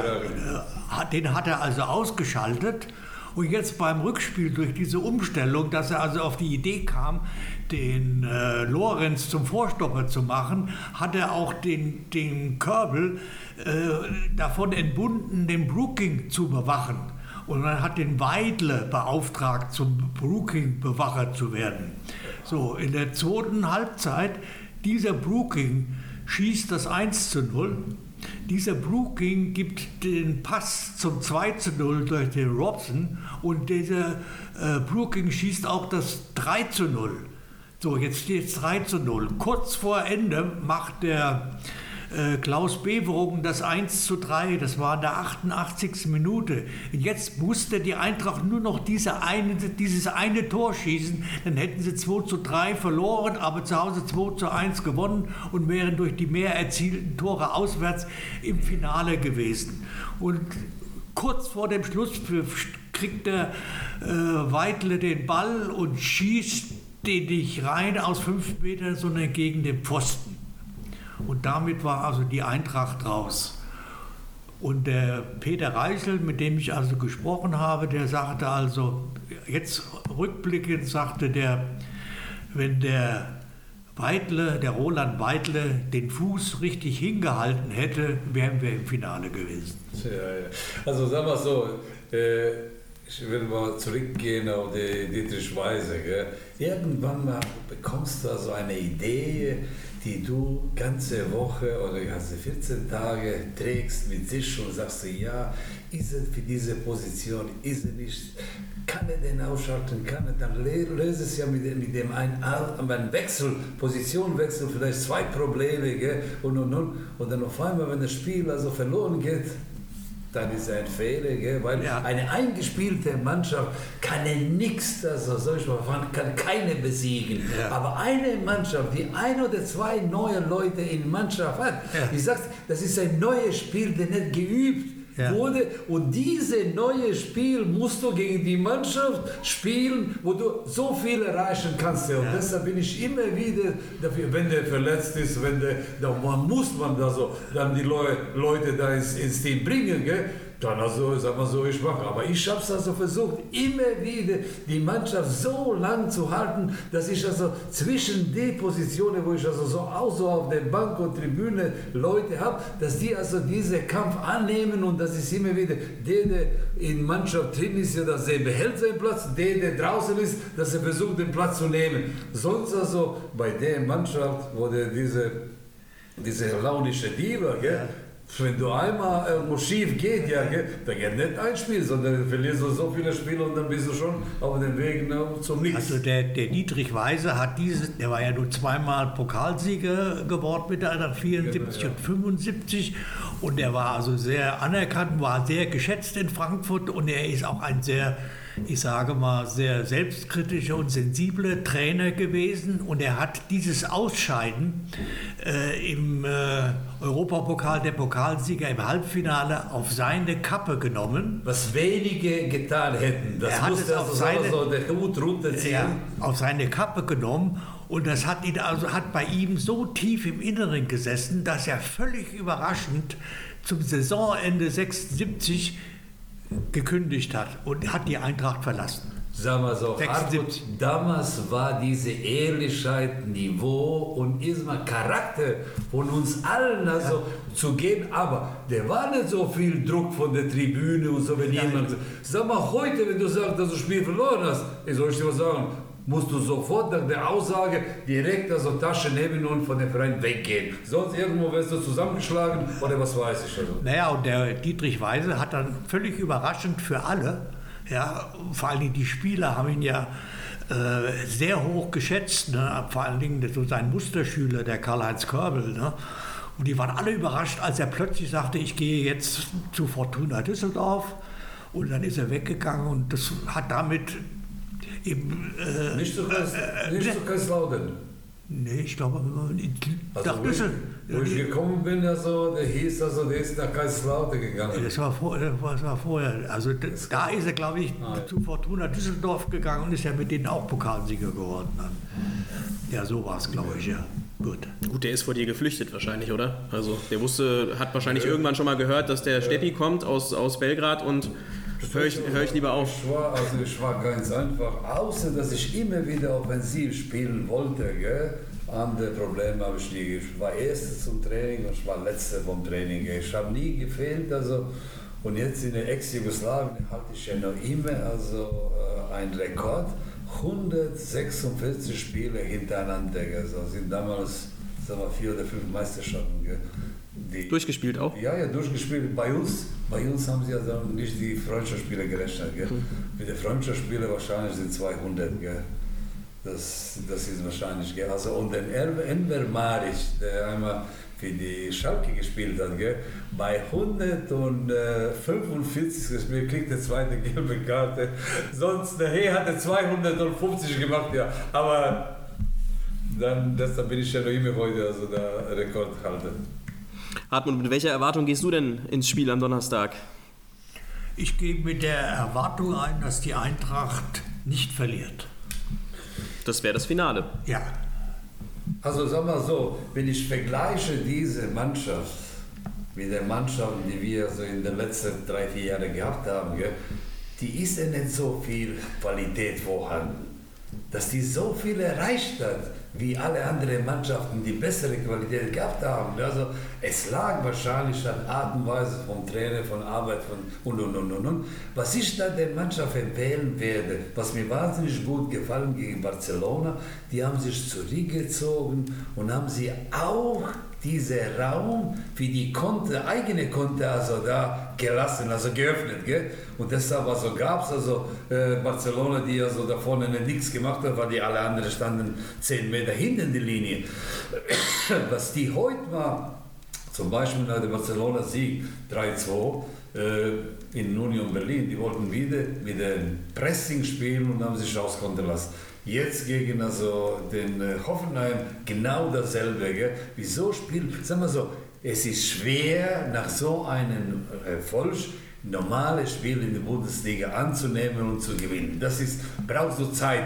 Und sagt man damals in die Schule, gell, drei Tage brauchst du also, um fit zu werden, sich zu erholen von der physischen. Ja. Aber mentale brauchst du sieben Tage. Und deshalb also diese Spiele, die man sofort spielt, nach dem Pokal, ja. äh, Europapokal, sind also schwer zu spielen. Und deshalb denke ich mir, dass wenn man also in den, in den, in den Wahlen, also mal Pressing zehn Minuten und dann wieder zurück und Raum zu öffnen für diese Konter, weil ich weiß nicht, ob diese aus Dänemark äh, spielen wird, aber der ist ja wahnsinnig schnell. Ja. Der könnte also uns da, also bei denen spielen. Also ich, ich finde, äh, dass gegenüber dem Hinspiel äh, spielt der Nedika ja wieder, der gesperrt war. Und ja. ich finde, finde, das ist eine, eine Verstärkung, ja. ohne jetzt den Touré, ja. äh, da, der U8 war ja nicht seine Seite, er ist ja normalerweise rechts, aber ja. die Dicke auf der linken Seite äh, mit seiner Kopfballstärke und mit der eingespielten Harmonie Bank. mit den Kostic, ja, ist das,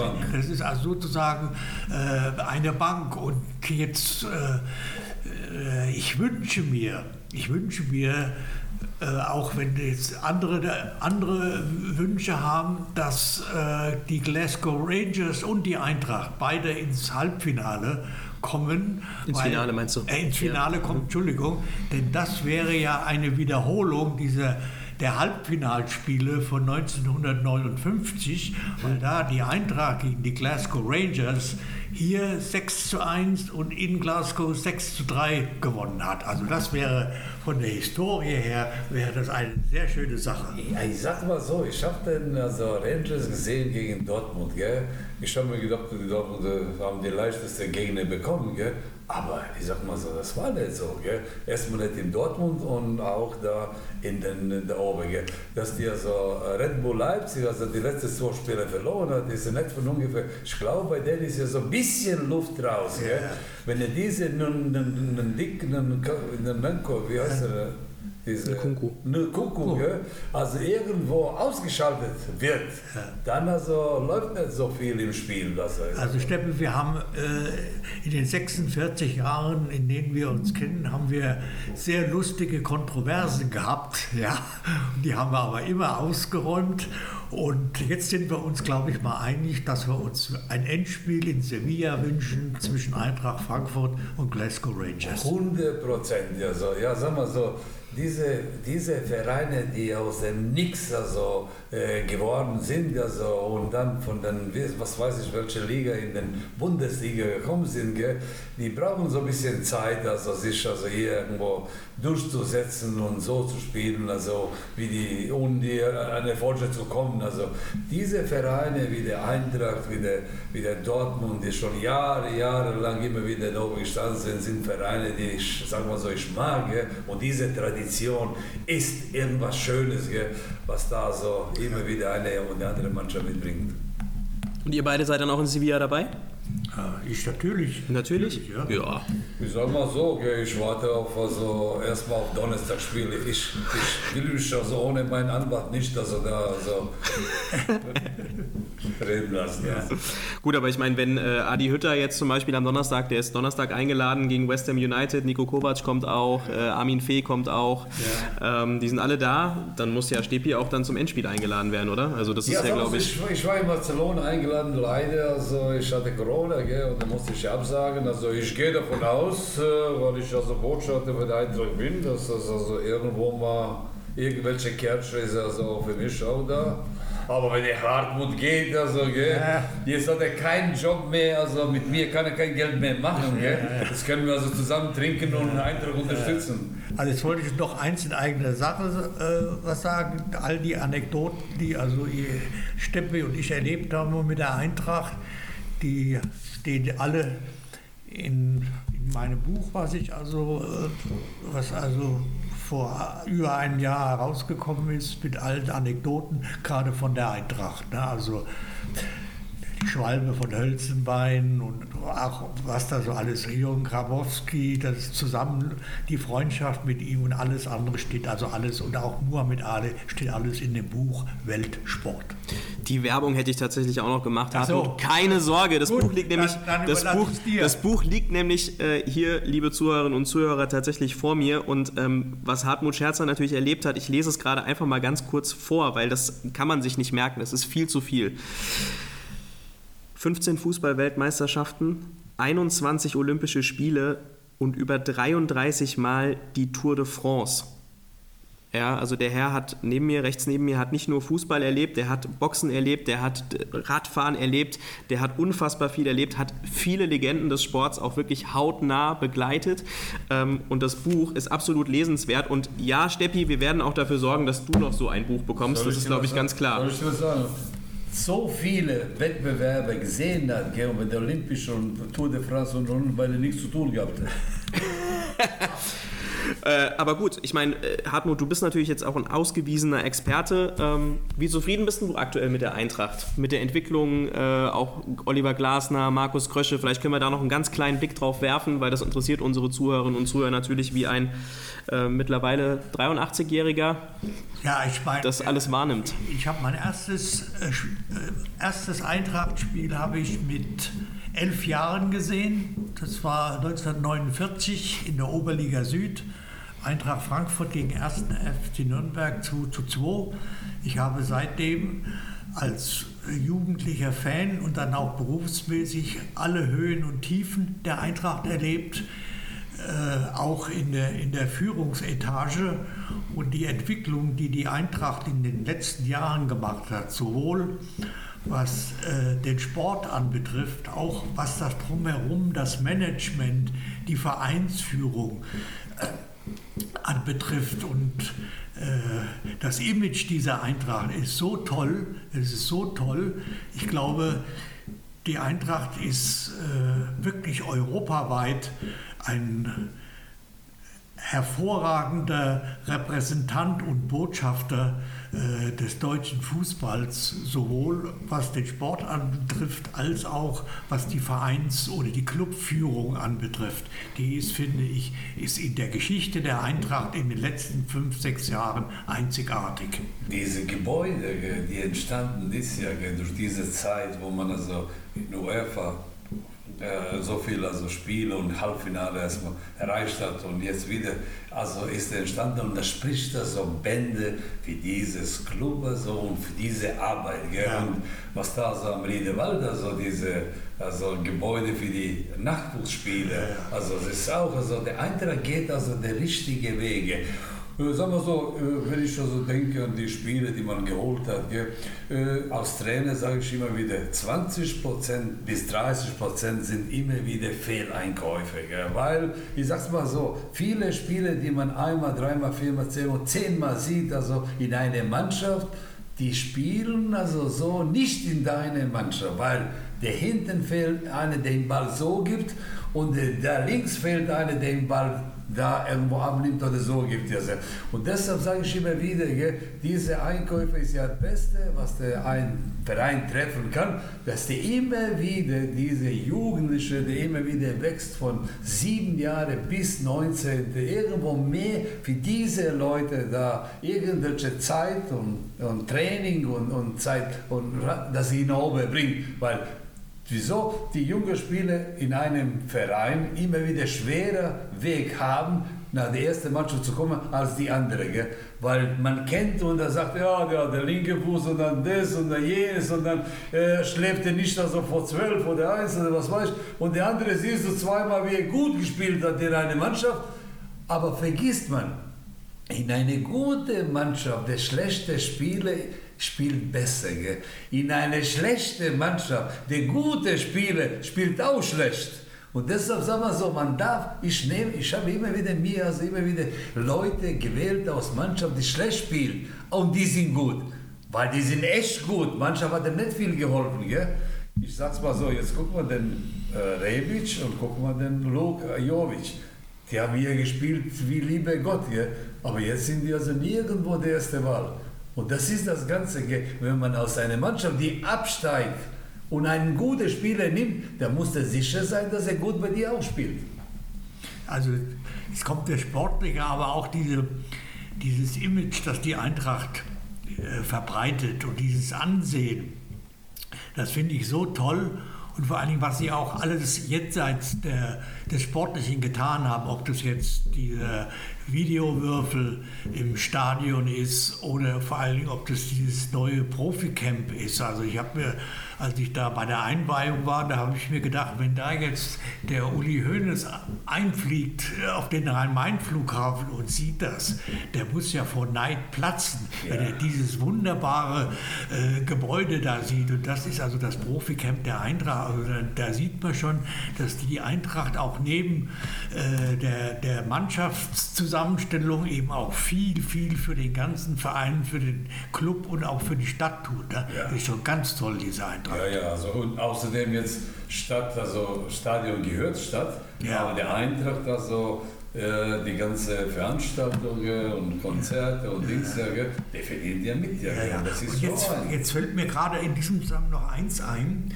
Bei West Ham, West Ham gibt es also in, äh, in den Aptenpark draußen gibt es ja ein, eine Statue mit den drei Weltmeistern von West Ham United, also Bobby Moore, Martin Peters und Geoff Hurst. Die ah, drei. Ja, genau. Und da ist noch ein vierter, vierter Spieler, der nicht von West Ham ist. Aber diese Szene hat es ja gegeben und die ist als Denkmal in dem Appenpark, das ist ja ein Stadtteil, äh, aufgestell, aufgestellt.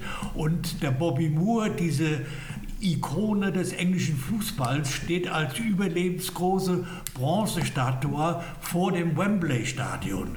Und jetzt habe ich mir neulich gedacht, weil ich eben so eng mit dem Jürgen Grabowski äh, befreundet war und es mir immer noch heute nahe geht, dass ich der Eintracht empfehle oder den Wunsch habe, dass sie irgendwann wie in England es eine Bronzestatue von Jürgen Grabowski gibt, entweder vom Stadion oder vor dem äh, Profi-Camp, das hat dieser Weltmeister von Eintracht Frankfurt verdient. Der Eintracht nie verlassen hat. Denn, ja, eben die Vereinstreue und diese. Ewig. Ja, und diese, und gerade auch so wie die in, in England, die sind ja auch treu geblieben wieder. Ja. Bobby Moore oder. Der Post hat das Tor geschossen, und der, diese Tor hat er geschossen, ja. diese Ball hat er geschossen. Ja, ja. Und der Trevor ja, Brooking ist ja auch einer gewesen, der nur für West Ham gespielt hat. Ne?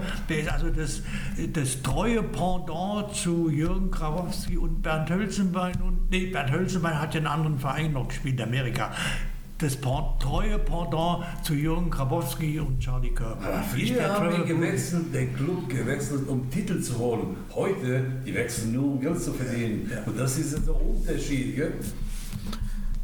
Dann habe ich natürlich noch eine Frage an dich, wenn du es schon so schön aufgreifst, äh, Steppi. Philipp Kostic, Treue oder so, Geld? Ja, also sagen wir so, es ist sehr, ganz also schwer, also wenn ich auf seine Position jetzt denke, äh, sich zu entscheiden, ob der bei der Eintracht bleibt oder geht er jetzt dahin. Also, ja. Weil für jeden Fußballer, der erste Jahr nach der Aufhören zu spielen, ist der das Schwerste. Gell? Und hier bei der Eintracht, sagen wir so, diese, diese, dass er äh, nicht nach Rom gegangen ist und dass er nicht im Training war, und dass die Zuschauer trotzdem, also wie er gut gespielt hat, also da vergessen haben, das ist wahnsinnig gut. Und jetzt, wenn ich bedenke, der, er muss sich entscheiden, bei der Eintracht ein, sagen wir so, langfristiges Vertrag zu unterschreiben, in dem sagt er, du bist ja der Koordinator von U17 oder was weiß ich, was weiß ich, oder Presse, oder was weiß ich, irgendwelchen Job. Oder du gehst ja nach Italien und äh, was der bis jetzt hier gespielt hat, gell, der ist ja so eine Legende. Gell. Ich habe also, ich mache immer wieder Spaß, wenn die sagen also, ey, Serbien, also die, die rennen nicht also, also so viel wie der Kostic. Ich habe gesagt, ja, nee, bei den Geburt, die haben den ausgetauscht. Also der ist ja so Deutsche, nicht der Serbe. Wegen Vereinstreue fällt mir jetzt noch ein, da geht ja die Eintracht auch einen neuen Weg. Denn die Vereinstreue hat ja in erster Linie damit zu hängen, damit, hängt damit zusammen, dass eben diese treuen Spieler aus der Region kommen. Und die Eintracht hat ja nur diese Kehrtwendung gemacht. Äh, es gibt ja diesen Slogan von Axel Hellmann, Wetterau statt, statt Asien, wenn ich richtig bin. Und in diesem Zusammenhang will man ja auch, also hat der Karl-Heinz Körbel ja gesagt, äh, will man ja auch wieder ähm, Wert darauf legen, dass Spieler aus der Region zur Eintracht kommen und auch hier bleiben und hier ihre Chance äh, bekommen. Äh, denn die, die, Vereinstreue sind eben, Karl-Heinz Körbel ist zwar kein Hesse, aber er kommt aus äh, äh, Dossenheim, das liegt ja gerade an der Grenze, ja, und Jürgen Grabowski und Bernd Nickel und äh, Bernd Hölzenbein, die kamen ja alle aus der Region und deswegen sind die auch, die, diese Vereinstreue kommt der, eben daher. Ja, der Hahn, ja. der bei der, erst spielt bei der, glaube ich, Augsburg oder, der, wo spielt der ja. Hahn, der ist also bei der Offenbach. Ja. Und der, der Dings, also der zu, von Bayern zu den äh, jetzt Dortmund, ja, Stoppe gewechselt ja, ja, Niklas Süle. Niklas Süle, der hat bei Rot-Weiß-Waldo gespielt. Ja. Sag mal so. Der hat auch bei der Eintracht gespielt. Niklas Süle hat in der Jugend auch bei der Eintracht gespielt. Ja, ja. Ja, bei der, bei der, der Klopp hat auch bei der Eintracht gespielt. Also. Aber ich meine, das ist, das ist für mich entscheidender Kostic für einen äh, für einen Ausländer, einen Ausländer, ja, äh, dann diese Vereinstreue zu bewahren. Er ist ja nur dahin gekommen, er ist ja eingekauft worden. Ja, das ist eine andere Sache, als wenn ich, wenn ich in diesem Verein groß geworden So wie der Jürgen Grabowski ja, ja, und der Hölzenbein ja, und der Körbel. Ja, da, die, ja, die, haben, also die haben ein Herz genau, für genau, den Dings. Genau. Bei den anderen, okay, der Kostic mag sich zwar wohlfühlen hier, ja, aber im Endeffekt, wenn ich jetzt AC Mailand oder sonst irgendwo oder, oder Rom, wenn er ihm ein Angebot machen, ja, also dann ja, die, der, der Körbel hatte Angebote für 300.000 äh, D-Mark damals nach, äh, in die Türkei zu gehen. Ja, der, der Krabbe hatte ein Angebot von Bayern München. Der Körbel, äh, habe ich schon erwähnt, ja, die, aber sie sind geblieben, weil sie sich hier auch wohlgefühlt haben. Und man muss ja auch dran denken, äh, bei jedem neuen Spieler, der zur Eintracht kommt, wenn einer aus Brasilien kommt, dann kann man nicht von ihm auf Anhieb die Leistung erwarten, die er in Brasilien gebracht hat. Er kommt in ein völlig fremdes Land. Yeah. Er kommt in eine völlig neue Umgebung. Er spricht die Sprache nicht. Er ist allein. Er hat Heimweh. Da kann er schon allein von der Psyche her die Leistung, die er in seiner Heimat gebracht hat, schon mal nicht äh, bringen. Ja, also wenn da einer etwas sensibel ist, ist das ein Handicap, wovon er, es sei denn, ist einer, der ist so cool, dem ist es, dem ist es egal. Ne? Aber ich muss, ich muss dir so ja. sagen, also äh, das Eintracht, ich weiß nicht, ob die am, am Wochenende gewonnen haben, A-Jugend die kämpfen um die Meisterschaft. Ist das schon also.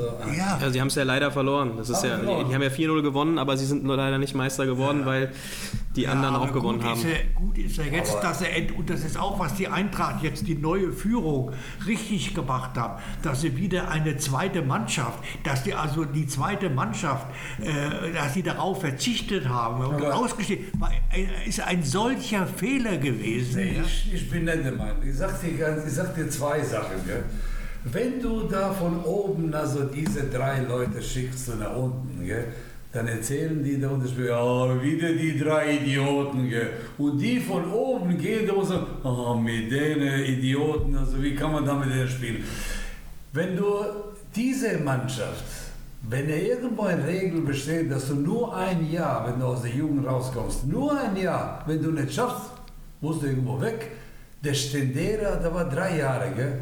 Hat da nicht geschafft, jetzt bei Hannover nicht geschafft, jetzt bei Ingolstadt nicht geschafft. Und ich sag's mal so, der, die manche sitzen in diese U21 und schaffen nicht, obwohl sie also irgendwo, irgendwo begrenzt sind. Aber die wollen nicht gehen wollen. Sagen wir so, der Geld ist ja nicht so groß, aber zu Hause und dann spielen und dies und dann. Zweitens, Bei der zweiten Mannschaft, ich sag's mal so, irgendwann aus dieser Mannschaft musste schon Leute geben, die nach oben gehen.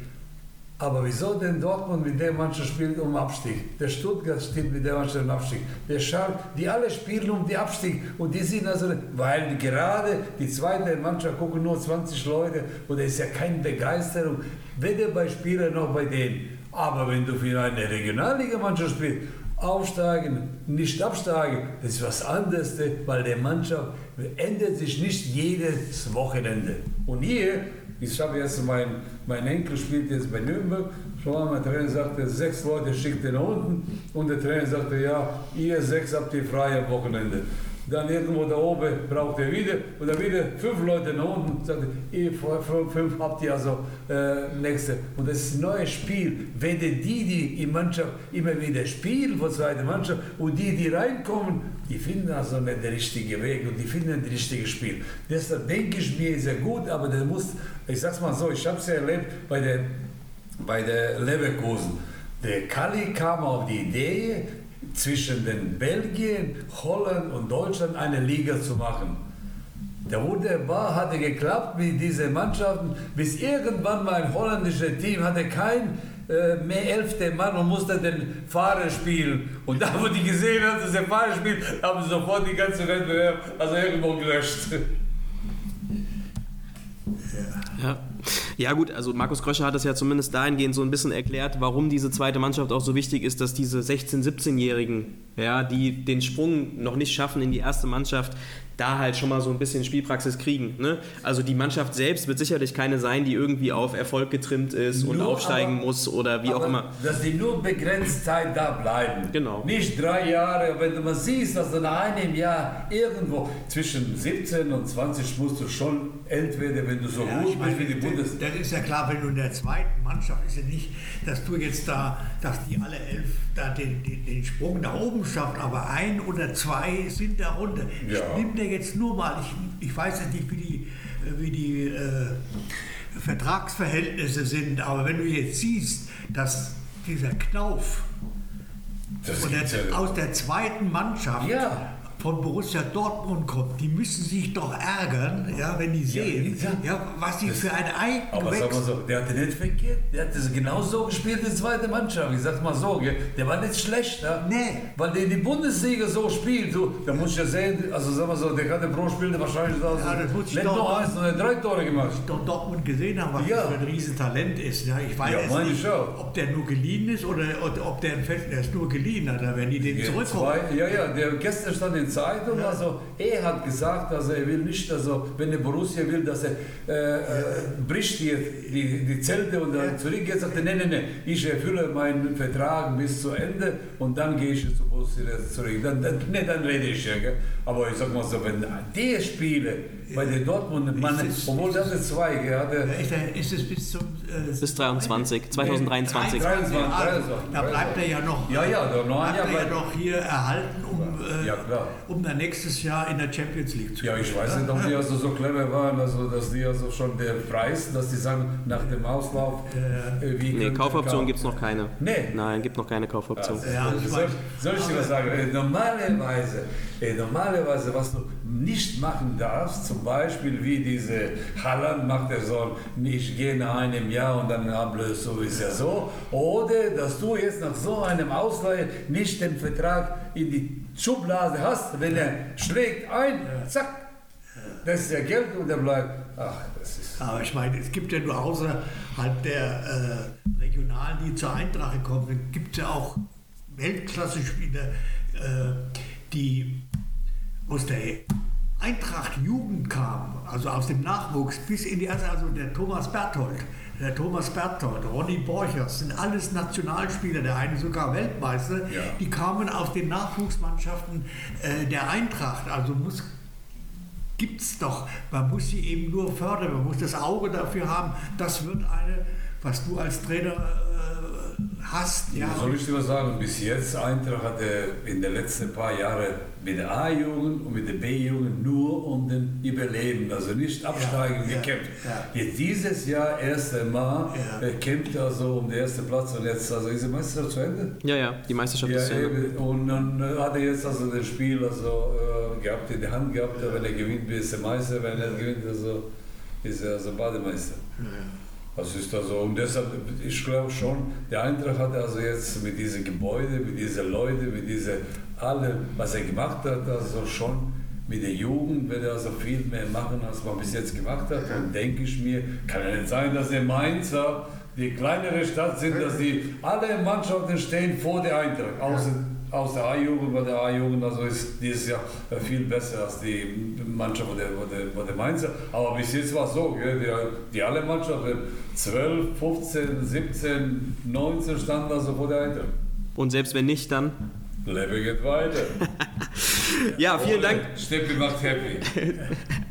Vielen Dank, ihr Lieben. Äh, zum einen ihr da draußen, dass ihr zugehört habt, aber natürlich auch unseren beiden Gästen. Es war mir eine große Ehre. Eigentlich könnte ich wirklich noch äh, zwei Stunden weiter babbeln mit euch, weil ihr habt unfassbar was viel zu erzählen. Nächste, was ist der nächste Teil? Nächste Woche kommt er wieder. Nächste Woche, ja?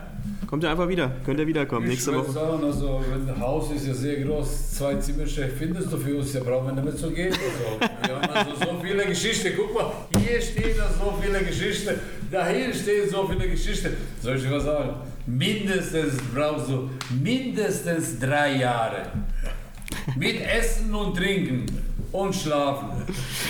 Ja, wir schauen mal, welche Lösungen wir da noch finden. Ich kann euch da draußen auf jeden Fall nochmal Hartmut Scherzers Buch Weltsport ans Herz legen. Ähm, das ist wirklich sehr, sehr lesenswert. Sind auch viele Bilder drin, also man muss nicht nur lesen können, sondern man kann auch wirklich ähm, Illustrationen sehen. Er hat einiges erlebt und ist, ähm, das kann ich auch vollen Herzens sagen, ein äh, Vorbild für uns Sportjournalisten, ein wirkliches Idol.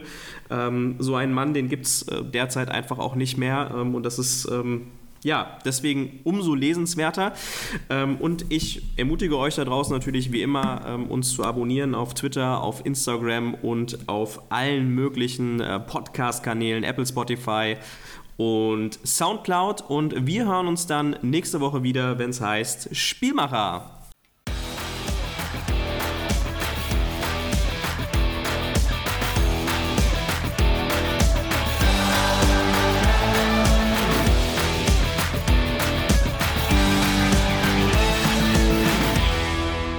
Spielmacher. Die Fußballanalyse.